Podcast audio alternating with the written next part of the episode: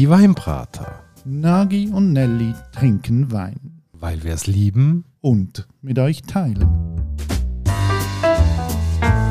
Hoi Nelly. Hoi Nagi. Und hallo liebe Hörerinnen und Hörer von Die Weinbrater.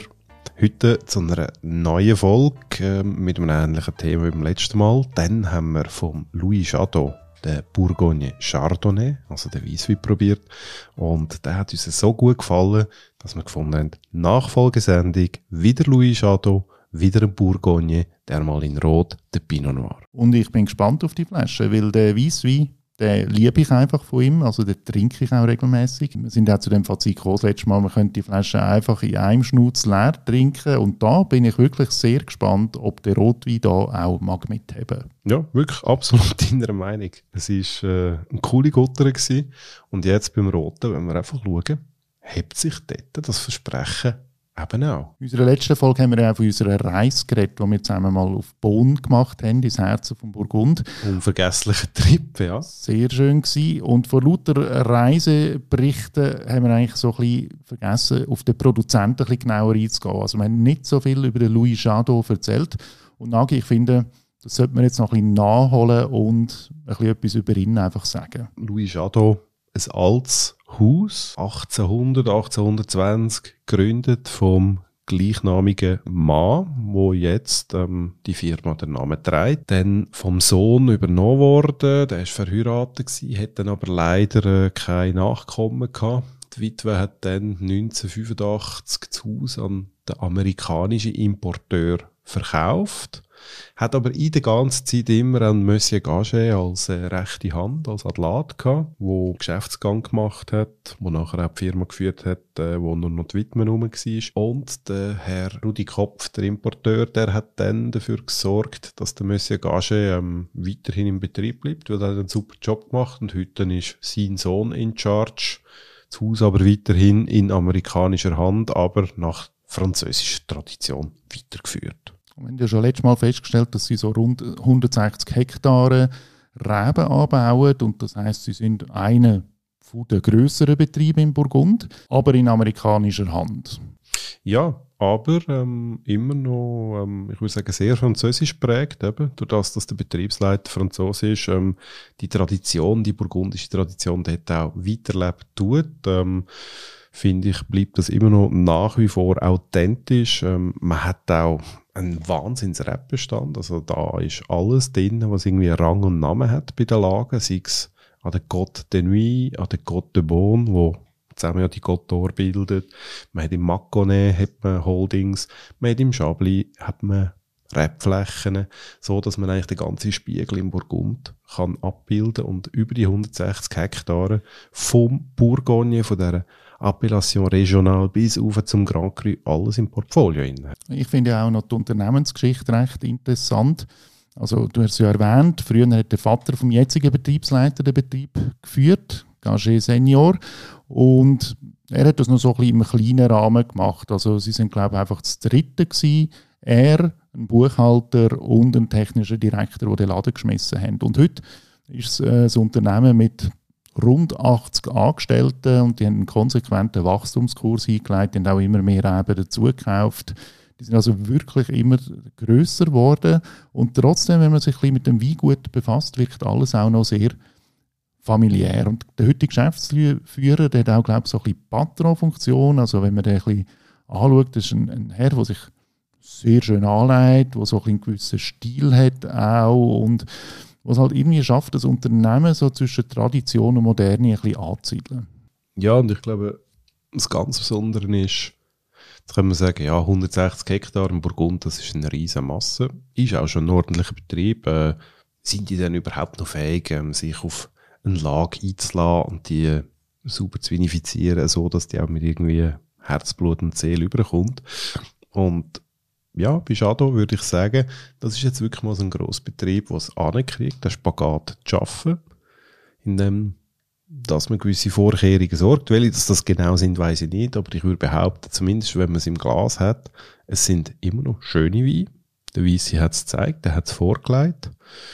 Und es sind gute Weine, die etwas heranlassen, die Freude machen. Ähm, und in dem Sinne kann man sagen, ist es eigentlich in der philosophischen Umsetzung ein Treffer.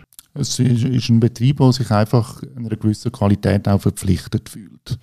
Ja, würde ich so unterschreiben. Man versucht äh, wirklich auch Lagen zu reden zu lassen. Man versucht den Wein so zu vinifizieren, dass man eigentlich im Sinn und im Geist von dieser burgundischen Tradition dort weiterfahren und nicht ähm, einfach nur auf Masse zu produzieren, so dass man betriebswirtschaftlich Gewinn macht, sondern man fühlt sich auch irgendwo noch an, etwas verpflichtet, an einem Erbe. Und die Flasche, die wir heute auf dem Tisch haben, das ist ein Pinot Noir Bourgogne.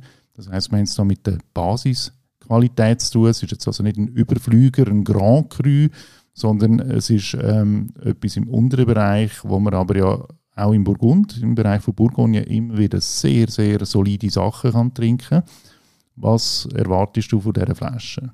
Ja, wie du sagst, äh, wir bewegen uns vom gleichen Niveau wie beim Weisswein, beim letzten Mal. Ähm, es ist so ja, regional. Ähm, meine Erwartungen sind, äh, dass ich einen sauber vinifizierten, guten Weissglas bekomme, wo frisch ist, ähm, nicht hyperkomplex, äh, vielleicht anständige Fruchtigkeit, äh, keine Süße hat und so ähm, zu einem guten Trinkvergnügen beiträgt. Die weltbesten Pinot kommen aus dem Burgund. Ich habe da ein bisschen Respekt davor, jetzt dann Basisqualität zu probieren. Das muss man jetzt aber erklären, weil wie soll ich sagen, wenn ich dir jetzt zulose, dann hast du das Gefühl, wenn du das Wort Basis verwendest, klingt das immer so hyperkritisch. Ich meine das nicht irgendwie negativ, aber wenn du in einer Region unterwegs bist, wo einfach die ganze Qualitätsbreite hast, dann ist es für mich gleich so, dass auch bei der Basiswein, also bei den günstigeren Lagen, gleich äh, so ein bisschen eine, eine Grunderwartung da ist, dass es halt einfach gut verhebt. Und beim Pinot bin ich mir nicht ganz sicher, ob ich mir das in der Basislage wirklich kann vorstellen kann, dass der dort einfach das herbringt, wo ich nachher kann sagen okay, auch das ist für mich ein Pinot, auch wenn er eben nicht, wie du es ja vorher erwähnt hast, die tiefe Komplexität hat, wird es vielleicht halt ein Grand Cru. Muss er ja auch nicht haben. Darum ist er ein Basiswein. Aber man sagt ja schlussendlich auch, dass ein Basiswein ein Indiz dafür ist, was ein Winzer kann leisten kann. Weil, wenn jemand einen super Basiswein kriegt, und dort ist es ja wirklich schwierig, einen guten Wein zu machen, der kann gefallen dann werden seine höher gelagerten Spitzenweine sowieso gut sein. Und das ist ja das hochinteressante. Also ich finde es total spannend und, und, und, und völlig herausfordernd, einen guten Basiswein zu finden in einer Weinregion. Vielleicht schauen wir jetzt einfach einmal, wie das so jetzt mit dem Louis Jadot aussieht, mit dem Pinot Noir. Bist du parat, Nagi? Ja, unbedingt. Bröstli. Zum Wohl. Wenn ich dort die Nase nehme, mich dunkelt er so ein bisschen recht flach. Das heißt flach. Ich finde die Nase jetzt nicht verkehrt. Sie ist zurückhaltend. Wir müssen vielleicht auch sagen, der Weise, den wir letztes Mal probiert haben, war von 2019. Ein sehr ein gutes Jahr. Und der Rotwein ist von 2018, ein heißes Jahr. Also, wir haben dort unterschiedliche Voraussetzungen. Ich finde aber, die Nase selber ist nicht verkehrt. Was ich interessant finde, ist, dass der Gaumen nicht überhitzt ist, nicht zu warm oder verkocht ist. In dem Sinn spannend, aber ich muss gestehen, es ist jetzt nicht so, dass mich der Rotwein abholt, wie das letzte Mal der Weißwein gemacht hat. Mir fehlt da einfach etwas. Er müsste für mich jetzt noch einen Gang zulegen. Ich, ich spüre einfach auch viel Bitterkeit, die im Gaumen kleben bleibt und mir ist es wirklich zu viel. Kann ich jetzt nicht unterschreiben. Bitterkeit ist meistens kein negatives Zeichen, das kann auch ein positives Zeichen sein.